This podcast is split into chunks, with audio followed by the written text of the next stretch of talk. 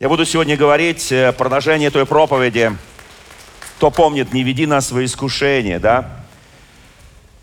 Эта часть проповеди и следующее воскресенье будет о тайне беззакония в действии. Позвольте мне напомнить а, место Священного Писания, которое записано во втором послании в Фессалоникийской церкви апостолом Павлом – вот что пишет Павел.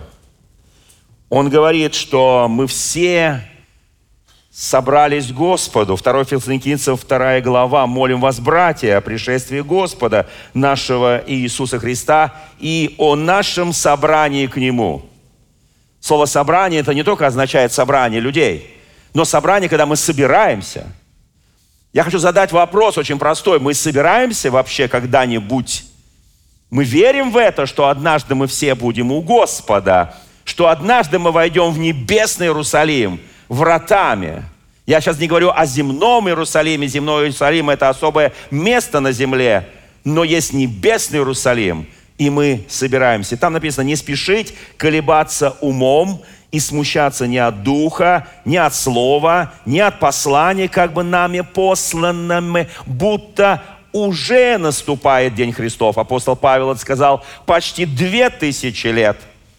И я сегодня, повторяю эти слова, говорю, что пока Иисус по какой-то причине замедлил, потому что не вошло полное число спасенных язычников, потому что Евангелие, это самое главное, еще не было проповедано всем народам земли. Поэтому мы верим, что День Господень он еще не наступил в том понимании второго пришествия. Здесь написано, да не обольстит вас никто никак, ибо день тот не придет, доколе не придет прежде отступления, и не откроется человек греха, сын погибели.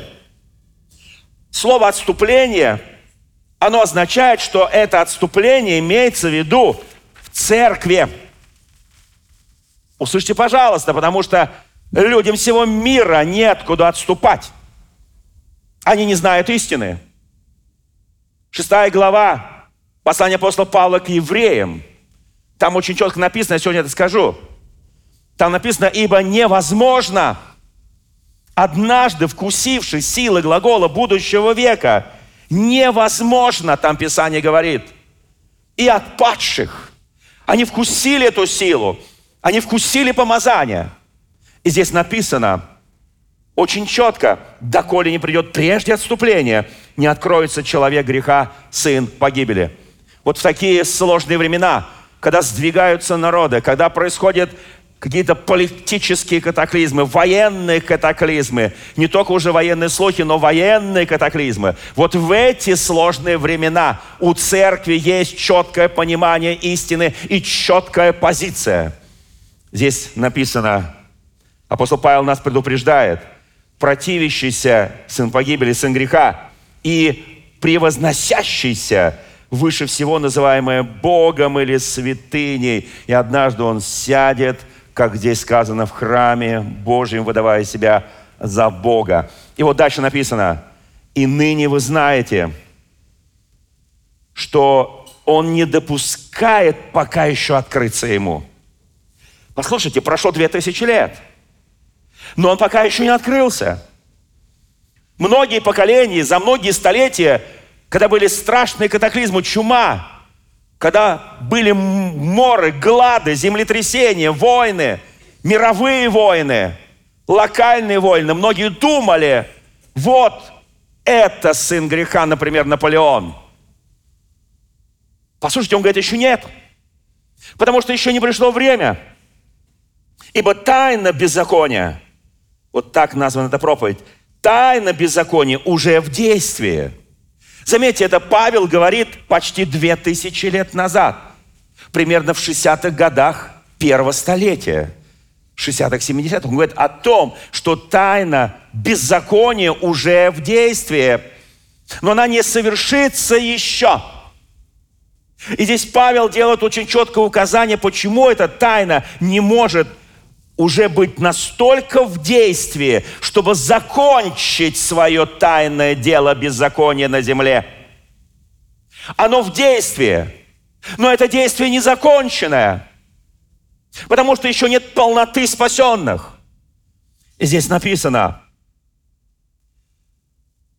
до тех пор не может совершиться, пока не будет взят от среды, удерживающей теперь удержание, пока не будет взят от среды, удерживает теперь. Послушайте, многие богословы в первом, втором, третьем веке думали о том, что этот удерживающий есть мощная Римская империя, которая удерживает народы и держит их в узде, не давая им уничтожить друг друга. Это тайна некое беззакония. Но потом, когда умерла Римская империя – Богословы стали по-другому понимать. Послушайте, я всегда понимал то, что сейчас скажу. Удерживающий, который находится на земле, для того, чтобы тайна беззакония не совершилась во всей своей полноте, это церковь, облеченная Духом Святым. Это Дух Святой, который находит, потому что все империи рождались и умирали, рождались и умирали. А церковь, она родилась в первом веке нашей эры, и она никогда не умрет до второго пришествия Иисуса Христа. Я хочу, чтобы мы это понимали. Церковь, она сегодня имеет, когда мне говорят, почему вы не занимаетесь политикой, почему вы вот это, вот это, вот это, вот это, вот это, вот это. Я говорю, потому что у церкви есть особая миссия. Потому что если церковь, не дай Бог, перейдет эти грани и займется несвойственным делом, Иисус говорил, мое царство не от мира сего. И мой престол не в прекрасном божественном Иерусалиме, а на небесах. Вот я хочу, чтобы мы это понимали, дорогая церковь, у нас есть особая миссия. Я сейчас имею в виду, обращаясь к нам, как к общине, как к церкви, но я имею в виду вселенская церковь. Вселенская церковь. Разные конфессии христианские, разные течения, разные группы, разные братства, разные объединения, союзы. Вселенская церковь, она имеет сегодня особое, особое предназначение. Она удерживает. О, не дай Бог, если мы сорвемся в другую сторону, если мы завалимся в другую сторону, мир останется без надежды, но и мы будем гибнуть. Потому что так написано в Священном Писании, кто что-то убавит. Откровение, 22 глава, последняя глава. И там четко написано, если кто-то что-то прибавит или убавит, то у него заберется право на жизнь вечную. Там прям написано последние стихи 22 главы книги Откровения. Это последняя глава Откровения. Там очень четко все сказано. Мы это почему-то не всегда читаем. Сегодня очень ответственное время. Сегодня очень я скажу так, может быть, кому-то это не очень, да? Это время не просто испытание, это не просто не види на нас свои искушения. Вы знаете, когда в конце января я говорил здесь видение на 22 год, которое назвалось «Боль и надежда». Я не просто говорил это видение, потому что я видел то, что произойдет буквально через несколько недель. Я видел это в сновидении. И нам всем придется пройти через боль. У каждого будет своя боль. Это не только боль потерять работу, это не только боль экономическая, это боль, это нечто большее. Это боль, когда мы будем говорить, Бог, ты где? Ты где, Бог? Ты вообще нас слышишь или нет? Ты вообще что-то контролируешь или нет? Вот это искушение, вот это испытание, это больше, чем потеря близких, потеря дорогих – Потому что, послушайте, мир так устроен, что человек рождается, быстро живет и потом умирает. Но послушайте, да, мы ценим жизнь. Для нас жизнь – это великое благословение. И все, что написано в Священном Писании, в течение этих проповедей, может быть, в это воскресенье, в следующее, я буду говорить о тех искушениях, которые среди спасенных называется тайное беззаконие. Не хочу трогать мир, который погряз в своем беззаконии и который делает его с наслаждением. Апостол Павел в послании к римлянам пишет, как они не имели Бога в разуме. Это люди, которые не имеют Бога в разуме. Он их предал превратному уму делать непотребство. И они делали стыд, срам друг на друге, мужчины на мужчинах, женщины на женщинах. Вы помните, все написано в Священном Писании. Поэтому, когда некие вот такие ЛГБТ издают свои Библии э, с шести, так сказать, э, такой вот цветной э, радугой, они вторую главу послания к римлянам и первую не печатают. Всю историю о Содоме и Гаморе, где там были поражены даже дети, они искажают. У них свое Евангелие. Писание говорит, если кто добавит и убавит. Я очень хочу, чтобы мы следовали, следовали тому, что говорит Слово. И здесь написано, пока не будет взято от среды. Скажи соседу, ты часть того, кто удерживает. Ты часть того, кто удерживает, чтобы тайна беззакония не только была в действии, она в действии уже тысячелетия, чтобы она не закончила, чтобы она не закончила свое, чтобы она не совершила. Скажи, ты тот, ты часть того, кто удерживает. Друзья мои, это величайшая миссия, быть частью того, который удерживает. По-гречески катехон, от этого слова катехизация, то есть удержание от крещения, пока человек не не пропитал себя Христом. Вы знаете, а, однажды я прочитал одну интересную книгу, Валентин Пикуль, а, называлась «Честь имею». Кто-то читал вообще Валентина Пикуля когда, когда-нибудь? Понятно. Ну, такой историк, интересные вещи. И там один герой спрашивает другого, а где вы успели нажить себе так много врагов? Ну, персонаж очень положительный, очень такой справедливый, очень такой, ну, знаете, вот, ну, ну, ну позитивный персонаж. И один его спрашивает, а где вы успели нажить себе так много врагов? А он отвечает, для этого не надо быть гением. Делай свое дело. Говори правду, не подхалимствуй. И этого вполне достаточно, чтобы любая шавка облаяла тебя из-под каждого забора. Понятно, да? Чего достаточно? Говорить правду. Не заниматься подхалимашем. Быть благочестивым, искренним. Исповедовать ценности библейские. Этого достаточно, чтобы любая шавка тебя облаяла из-под забора. Вы знаете, дорогие мои, я тут просто вот интересно. В одном из наших чатов я прочитал, мне так это понравилось когда читаешь газеты сегодняшние, смотришь интернет, чаты там всякие, ну и так далее и тому подобное, социальные сети, ты знаешь, что происходит в мире. Теперь это девальвировалось. Нам казалось, что пишут, что говорят, что в социальных сетях это реально то, что происходит в мире. А я скажу 90%, я скажу больше 95% из этого фейки – это правда. Вот это правда. Это фейки, которые поражают, которые как ржавчина разъедают. Когда берутся одни и, те же, одни и те же события, одни и те же люди, подставляется другой звук, другая картинка, что-то Все, это фейк. И, к сожалению, люди церкви покупаются на это. А я люблю другое выражение.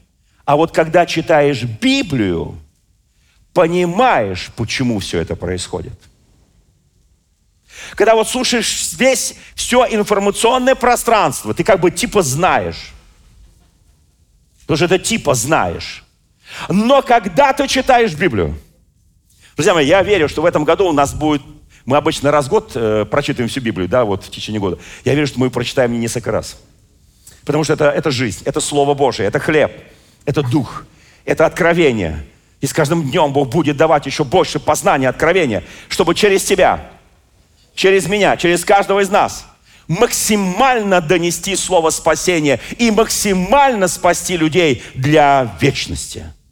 Это очень важно, друзья мои. Помните, я говорил в видении, что да, ну, 20, может быть, процентов чудес будет происходить на богослужении, в церкви, еще где-то. Но 75-80% всех чудес и знамений, божественного вмешательства в жизнь человека, исцеления, изгнания бесов и прочее удивительных чудес будет проходить или происходить через людей церкви вне стен церкви.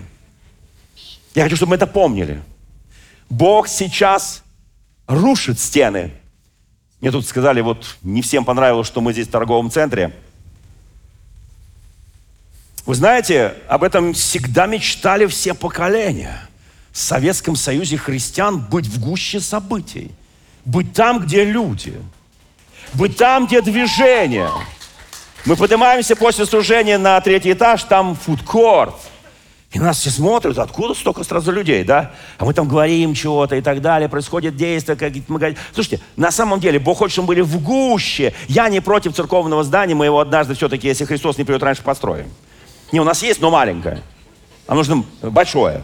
Вот. Я верю в это, я верю, мы делаем все, наша команда делает все, чтобы это было. У нас там масса ограничений, вы знали, которые там уже половину сняли, слава тебе Господи. Но, услышьте меня, пожалуйста, мы должны быть в гуще жизни.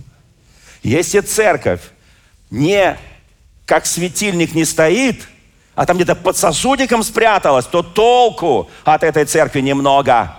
Она сама себе светит. А знаете, когда под сосудом, а там кислород быстро сжигается, приходит духота духовная, люди начинают грызть друг друга. Апостол, Павел, а, а, апостол Яков об этом пишет, что вы там поедаете, сгрызаете и прочее. Помните, да? И начинается какая-то вот эта возня, вот эта мелкая мышиная возня.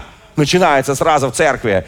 Кто святее, кто, кто правильно понимает место Писания, ты молишься вот так, я вот так – Вместо того, чтобы служить неспасенным, я верю в мощное пробуждение России. Я верю в мощное пробуждение Украины. Я верю, верю, верю, верю. И я верю, что этот огонь, он не задержится здесь, он пойдет дальше, когда откроются границы, когда мы будем летать опять. Слава Богу! Я в это верю, я это исповедую, друзья мои. Я верю, что это так. Вы знаете, итак, мне, когда вот поздравляли с 66-летием, я подумал, 66, это же ровно столько книг в канонической Библии. Я думаю, о, какая благодать. Наконец я дошел до познания истины. Сам Господь говорит, 66. Это вот оно. Когда было 39, это значит, ты уже был еще в Ветхом Завете. Когда 27 исполнил, это уже ты вошел в помазание Нового Завета. Слава Богу. А 66 это полнота. И знаете, вот просто вот мне говорят, ну как вы себя чувствуете? Я говорю, я себя великолепно чувствую. Великолепно. Мозги, все работает, голова работает. Вот. Ну, тело может иногда так какие-то звоночки давать, но это нормально. Это нормально, потому что, ну, потому что это нормально. Так сказал Господь. Вы знаете, и так есть тайна беззакония в действии. Теперь скажу кое-что еще нам. Это будет потом отдельная проповедь. Есть еще и тайна Церкви Христовой в действии. Кто помнит знаменитое место, апостол Павел пишет Коринфянам о домостроительстве тайн Божьих.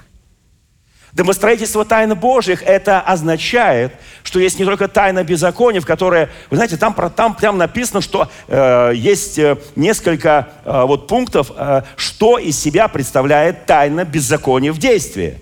Но есть множество пунктов, которые из себя представляют по пункту, что есть тайна Церкви Христовой.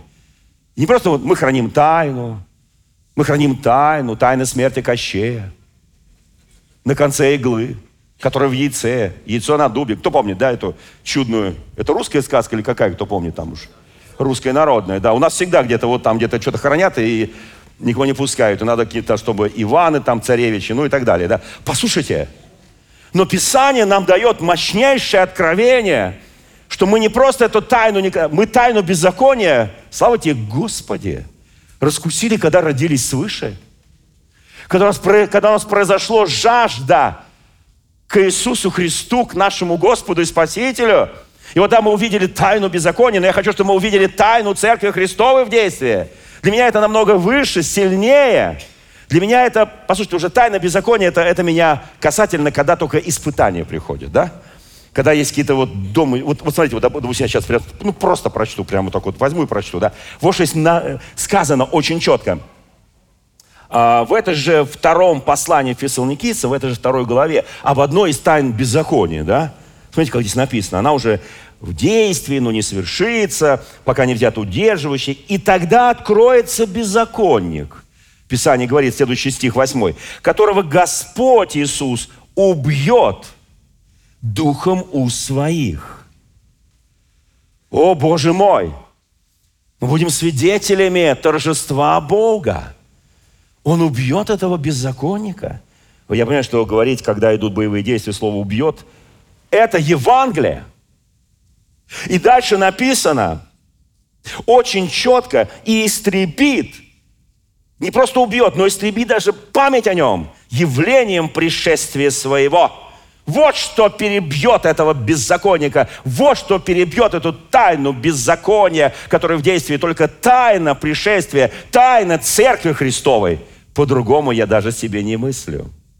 Друзья мои, здесь еще кое-что написано. Того, следующий стих 9, которого пришествие, пришествие по действию сатаны будет со всякой силой, знамениями, чудесами ложными. Тайна беззакония, оказывается, заключается, чтобы мы имели распознание, где истинные чудеса, где ложные чудеса – где истинные знамения, а где ложные знамения, где истинная сила, а где ложная сила. Услышьте, пожалуйста, меня.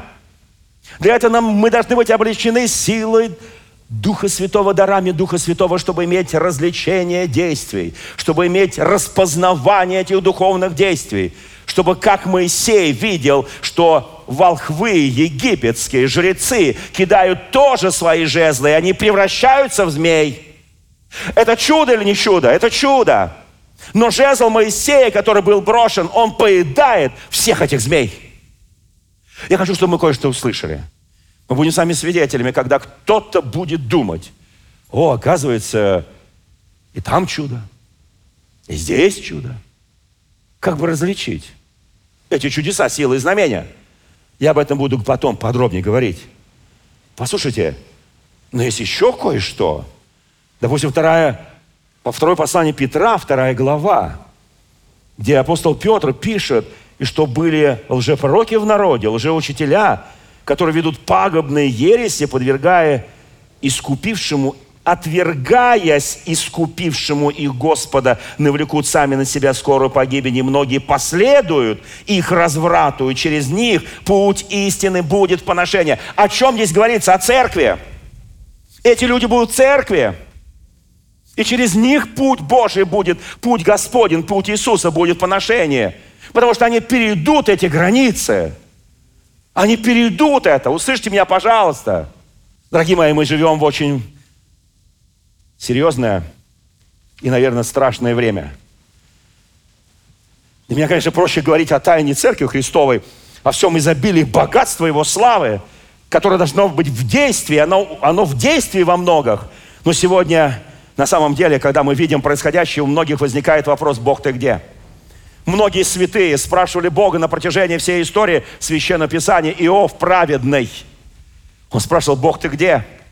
Почему я в поношении? Почему все, чем я обладал? Почему это все погибло?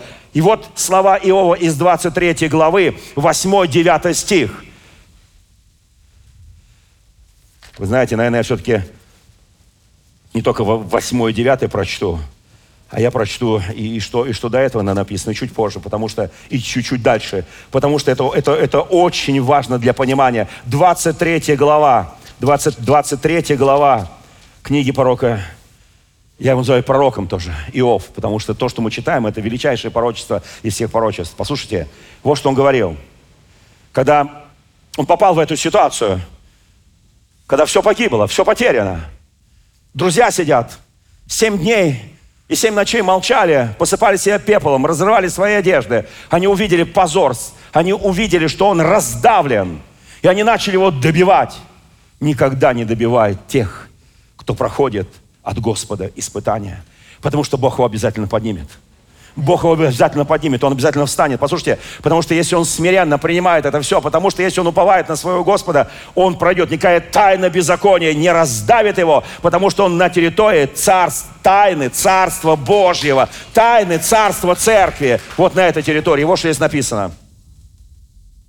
И отвечал его в 23 глава. Прямо с 1, ну, с 1 2 стих и далее. «Еще и ныне горька речь моя, страдания мои тяжелее стонов моих». Мы достонем от боли. Нам кажется, кто защитит, а он... Вы знаете, у меня перед глазами всегда стоит одна прекрасная женщина. Ее звали Джонни Эриксон, Джонни Эриксон. Кто, может, читал ее книгу, которая стала бестселлером во всем мире, издана сотни миллионов тираж. Христианка, которая плавчиха, она нырнула в бассейн, сломала свой полностью позвоночник. И потом у нее только голова, голова могла двигаться. Она писала, брав э, ручку э, вот в губы, и она двигала им, писала, написала картину таким образом, кисти держала в губах. Это удивительная женщина. Я с ней встречался, она приезжала в Москву в 90-е годы. Удивительный человек. Послушайте, Иов знает, о чем пишет. Иов знает, о чем пишет. Вот что здесь написано. «О, если бы я знал, где найти его, и мог подойти бы к престолу его». Я понимаю, что в жизни бывает такой момент, такое отчаяние, не только для нас, но для наших дорогих сердцу людей, наших родственников, для тех людей, которые нам дороги – или даже с нами такие обстоятельства. Он лежит прокаженный, ни одного живого места. Он говорит, я бы, если бы я знал, как найти его. Как часто мы говорим, о, Господи, если бы я знал, как найти Тебя, я бы подошел к Твоему престолу. Я изложил бы пред Ним дело мое. Он говорит, слушайте, кто хочет попасть пред престол Божьей благодати, и видеть его престол и излагать ему свое дело, если, конечно, есть что излагать. Не свои какие-то мелкие, меркантильные, корыстные вещи, а что-то стоящее, что-то важное, что-то сильное. Послушайте, он дальше пишет. «Я изложил бы пред ним дело мое, и уста мои бы наполнил бы оправданиями». Оправданиями. Вы знаете, я понимаю, что все мы маленькие Иовы, когда мы приходим к престолу Божьей благодати, когда мы начинаем молиться, и вдруг такое приходит помазание, да, ты как бы каешься, но при этом ты себя немного оправдываешь. Господи, ну я это сделал потому что, потому что, ты же понимаешь, Господь, была такая ситуация, вот этот человек, я-то думал, что он друг, он оказался враг, вот, э, и вообще ему дал, он ничего не вернул, вот, и так далее. Господь, ты же видишь, что это висит в воздухе, а я нуждаюсь, у меня проблемы, и так далее, у меня там... Слушайте, вы понимаете, о чем я сейчас говорю? Мы всегда оправдываем себя я изложил бы пред ним дело мое, и уста мои наполнил бы оправданиями. Следующий стих пятый. Очень важный здесь написано. И узнал бы слова, какими он ответит мне. И понял, что он, понял, что он скажет мне. Неужели он в полном могуществе стал бы состязаться со мной? О нет! Пусть он только обратил бы внимание на меня – кто хочет, чтобы Господь просто обратил на тебя внимание? Даже не то, что, знаете, когда на тебя Господь обратит внимание, мне было 12 лет, когда Господь меня ночью восстановил способность говорить, потому что годы, годы это было очень страшно для меня. Вот я сейчас как бы все видят, что я говорю, да, я не мог говорить. Вы знаете, и я просто просил, Господи, обрати хотя бы на меня внимание. Ну, просто внимание, даже если я тебя не услышу. И было мне ночное видение, когда он явился мне на облаке, и, и как бы между ними какое-то такое стекло между мной и им. И я бежал за ним, я ему кричал, он говорил, я ничего не слышал. Но потом только утром я понял, что я могу говорить, и он обратил на меня внимание. Через шесть лет молитв.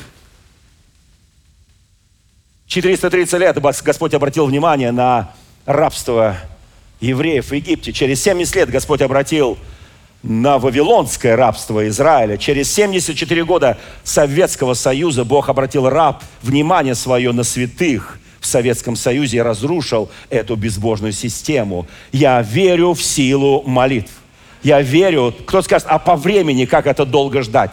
У меня была проповедь, как долго ждать, у нее огромное количество просмотров. Послушайте, а это не мое дело. Это не мое дело, как долго ждать. Это его дело. Послушайте, здесь кое-что еще написано. Тогда, тогда праведник мог бы состязаться с ним, и я навсегда бы получил свободу от судьи моего, имеется в виду от Бога. Как, кто готов написать такое? Да пока ты не пострадал столько, сколько Иов, пока ты не прошел через боль всех потерь, да у нас даже язык не повернется сказать это. А дальше написано, как он его ищет. Восьмой стих, запомните. Восьмой, девятый, десятый и там. Вот что здесь написано. Но вот, я иду вперед, и нет его. Назад, и не нахожу его. Делает ли он что на левой стороне, я не вижу. Скрывается он на правой, не усматриваю. Но он знает путь мой. Пусть испытает меня, и выйду как золото. О, слава Богу! Нога моя твердо держится стези его. Пути его я хранил и не уклонился. От заповеди уст его не отступал. Глаголы, то есть голос его хранил больше, нежели мои правила. Братья и сестры, домой вернетесь сегодня, прочитайте это. Те, кто нас слушает, почитайте это. Это, это, это, это 23 главу. Он говорит, я хранил его правила больше, чем свои правила, но он тверд, и кто, кто отклонит его? Он делает, чего хочет душа его. Он делает так, он выполнит положенное мне. Кто верит, что у каждого из нас есть что-то положенное от Господа? Он выполнит то, что положено, и подобного этому много у него. Он еще не закончил с тобой. Он еще не закончил с тобой. Он сделает, ты думаешь, вот это, это было положено, уже все кончилось. Нет, это только начало. Впереди будет еще много, много, много, много, и ты пройдешь, и ты победишь, и не оскудеет вера твоя, и ты станешь лучше, чище, чем золото. Ты будешь очищен Господом, ты будешь в помазании силы, ты уберешь свои правила, возьмешь его правила. Слава нашему Господу. Кто готов взять его правила и сказать, Господи, мои правила? Ну что мои правила? Мои правила. Я всю жизнь жил по правилам и зашел в такой тупик. Господи, я запутался, да? Поэтому пишет Иов, я трепещу пред лицом его, размышляю и страшусь его. Скажи, страх Господен. Он чист, он свят, страх Господен. Бог расслабил сердце мое, и Вседержитель устрашил меня. Слава Господу! Вот с этого начинается подъем его. Вы знаете, я хочу на этом закончить первую часть этой проповеди. Кто знает, что Бог абсолютно независим от нас в своих решениях и в своих действиях? Кто-то помнит это еще, да? Слава Богу. Первый Паральпменон, 29 глава, 11-12 стихи. «Твои, Господи, величие и мощь, великолепие, победа и слава. Ведь в небесах и на земле все Твое, Господи, царство Твое. Ты над всем вознесен, как глава. От Тебя богатство и слава. Ты властитель всего. И в руках Твоих сила и власть вознести и упрочить все. Выучите это место Священного Писания. Вторая, первая книга Парапменон, то есть параллельная книга Царством, 29 глава, 11-12 стихи. Запомни это, прими это, вкуси это и воздай ему славу.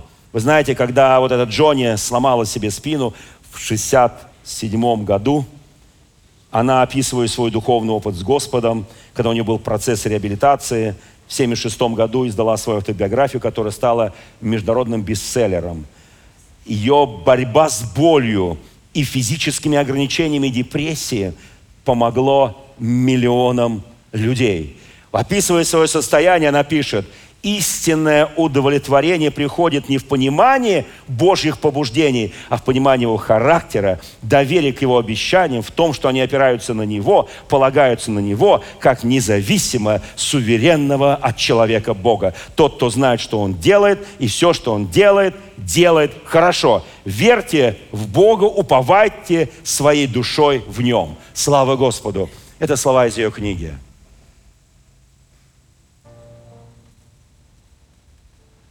В следующее воскресенье я продолжу эту тему. На самом деле, когда мы говорим о тайне беззакония, мы должны понимать, что те люди, которые в церкви теряют отношения с Богом, теряют близость с Богом, они находятся в очень опасном положении. Я очень хочу. Ты хочешь понять политику, ты никогда не поймешь. Ты хочешь понять тайну беззакония? Я чуть-чуть сказал сегодня об этом, читал места Священного Писания. А для меня важно, кто хочет понять тайну Церкви Христовой, тайну Божию. Вот это важно. Вот это ты поймешь. Вот в это ты будешь погружен. И это даст тебе победу над всем тайной беззакония, которое в действии. Потому что тот, кто в нас, он сильнее того, кто в этом мире. Давайте встанем пред нашим Господом. В следующее воскресенье я продолжу эту тему. Я очень прошу, друзья мои, чтобы мы приготовили свое сердце, потому что там будет несколько очень важных моментов. Сегодня тоже это были важные моменты, но это будет что-то очень важное. И очень прошу, чтобы наши сердца, знаете, как написано в Исаии в 40 главе, пророчество о Иоанне Крестителе. Там прямо так начинается. Приготовьте путь Господу. Приготовьте путь Господу. Сегодня церковь готовит путь Господу. Сколько святых взывали к Богу с болью, печалью, говорили, Бог ты где? Я не знаю ни одного святого, который бы не, не просил вот этими словами, ты где Бог? Давид писал откровенно, мне говорят, где Бог твой?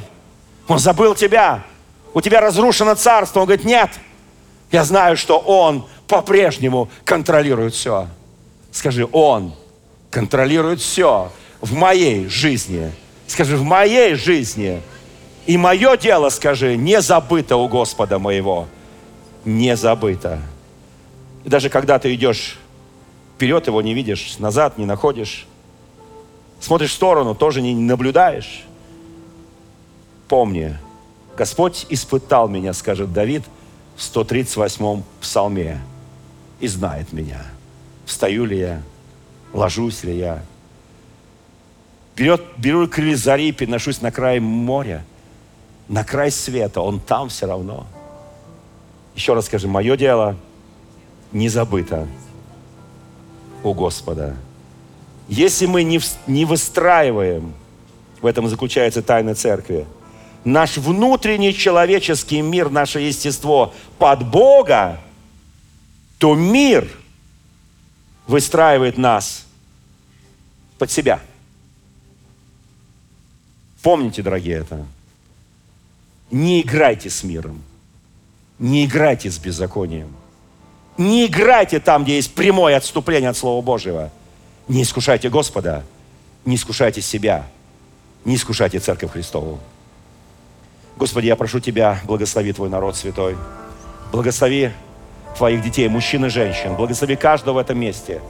Благослови тем помазанием, которое убирает печаль, убирает страх. Господи, Ты дал нам жить в это время. Не в иное время, не в 19 веке, не в первом даже веке. И, Господи, не в 17, а сейчас конец 20 и начало 21. И я знаю, Ты нам дашь божественное откровение, божественное водительство – поднимаются, я вижу глазами веры, как поднимаются сильные мужчины и женщины, которые будут изменять нашу страну. Аминь. Аминь. Аминь. Аминь.